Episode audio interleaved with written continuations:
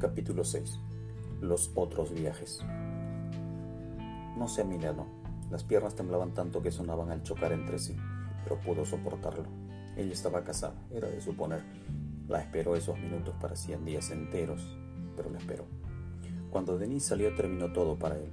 No encontraba a la mujer hermosa que tenía en su memoria.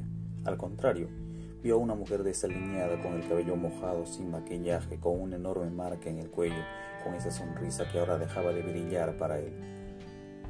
Hola Enrique, qué alegría que me visites. No sabes cuánto me alegra verte. Cuéntame qué ha sido de tu vida. ¿Cómo está, profesora Denise? Ya terminamos el colegio. Quiero ser profesor de historia o de literatura como usted. Qué alegría, Enrique. La docencia es una carrera muy hermosa y tú tienes una oportunidad valiosa para salir adelante con ella. Te felicito, pero debo confesarte que yo no soy profesora de literatura. Mire, le traje mi cuaderno de poemas. ¿Cómo que no es profesora de literatura? Usted fue nuestra maestra en tercer año, ¿se acuerda?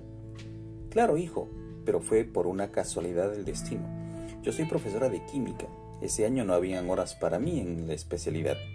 Entonces acepté enseñar literatura. Fue una experiencia maravillosa, ¿no crees? Sí, fue nuestra mejor profesora, mi mejor profesora de literatura. Pero muéstrame tu cuaderno, déjame ver esos poemas. Claro, puede verlos. Durante algunos minutos ella leyó algunas líneas, dio una mirada rápida a los títulos y le hizo algunos comentarios, luego la pregunta de rigor. ¿En quién estaban inspirados, Enrique? Enrique suspiró mientras la miraba y se confesó ante la maestra. Se llamaba Janet y era la mujer más impresionante que hubiera conocido hasta entonces. Tenía cabellos largos hasta las caderas, sonrisa de niña que rompía cualquier alma pétrea sus ojos eran enormes cristales que hacían viajar hacia lo desconocido. Su piel tostadita y lozana era de otro mundo. Ah, y esos labios, esos labios, los que nunca fueron de Enrique. Así era él, pero tenía un padre corpulento y enorme, de manos toscas y gruesas, de voz ronca e intimidante, de mirada fuerte y desafiante. Ella era hermosa. Cuando caía la noche, esta marcaba una silueta más bella aún la brisa suave de la oscuridad jugaba con su larga cabellera y el suelo polvoriento de Víctor Raúl Ayer de la Torre le daba esa imagen de diosa. Él era un hombrecito enamorado que jamás supo decirle de frente cuánto amor guardó en su pecho. Las noches marcaron la imagen de su primer amor, su amor platónico. Nunca lo contó, pero así empezó todo. Dos años después, le declararía su amor mediante una carta. Le escribió tantas veces que completó un cuaderno entero con sus poemas. Penny le confesó que sabía muy poco de poesía, pero tenía un amigo escritor que podía ayudarlos. Quedaron en reunirse en otro momento y así fue. Se volvieron a ver. Miguel de la Cruz era profesor de literatura en el Colegio Independencia. Fueron a verlo. Ambos fueron muy escuetos en sus comentarios.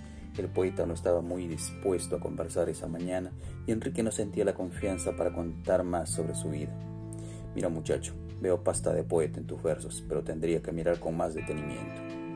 Si quiere le dejo mi cuaderno para que los revise con calma. Eso sería estupendo. Yo los reviso y los dejo con Denise. Una semana estaría bien. Ya, yo iré a la casa de la profesora en una semana entonces. Listo, quedamos así. Claro.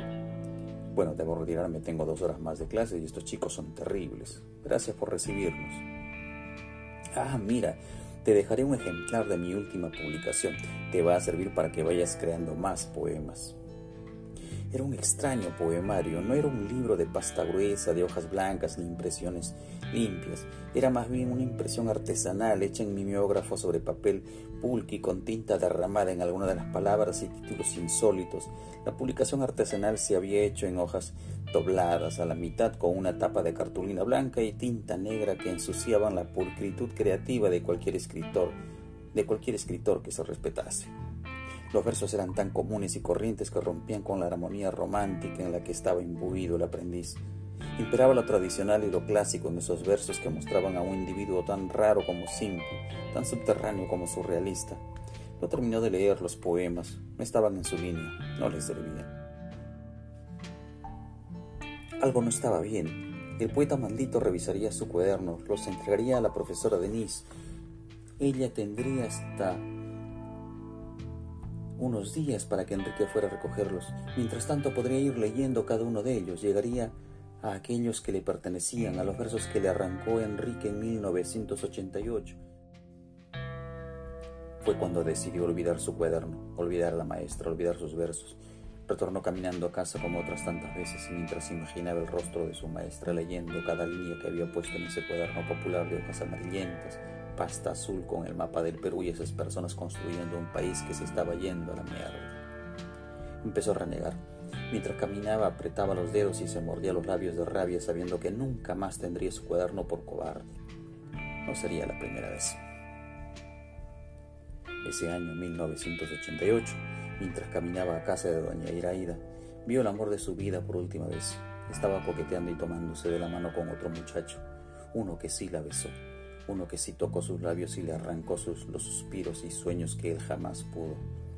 Dio la vuelta, retornó a su casa, tomó las hojas de los cuadernos donde había escrito cada noche, cada, cada palabra cuando la amaba, hizo una pila con ellos, tomó un palo de fósforo, rasgó en la caja, encendió la primera hoja, y a los pocos minutos toda su creatividad y fantasía, toda su ilusión y creación platónica quedaron reducidos en cenizas. Esa noche dejó de amarla para siempre. Esa noche solo quedó la mujer renegona y posesiva, agresiva y desafiante, que no supo entender la timidez de Enrique. Claro, fue incapaz de ir por ella, hablarle o escribirle. Lo más sencillo fue abandonar cualquier posibilidad de amistad con ella. Cuando la señora Iraida le preguntó por qué había dejado de ir a la casa, él le respondió que estaba alistando sus cosas para viajar a la selva nuevamente. Fue entonces que desapareció de la invasión.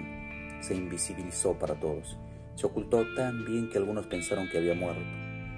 Esta tampoco sería la excepción. Desaparecería de ese mundo que estaba tejiendo en su universo de fantasía. Y como en los otros viajes, también moriría para ellos, como Andrea que se había ido en el 2009 y cuya voz sintió después de mucho tiempo susurrar en sus oídos, como su abuela Magdalena, que aquella tarde de 1978 decidió irse de este mundo y retornó a la mañana siguiente con dos guardianes salidos de quién sabe dónde.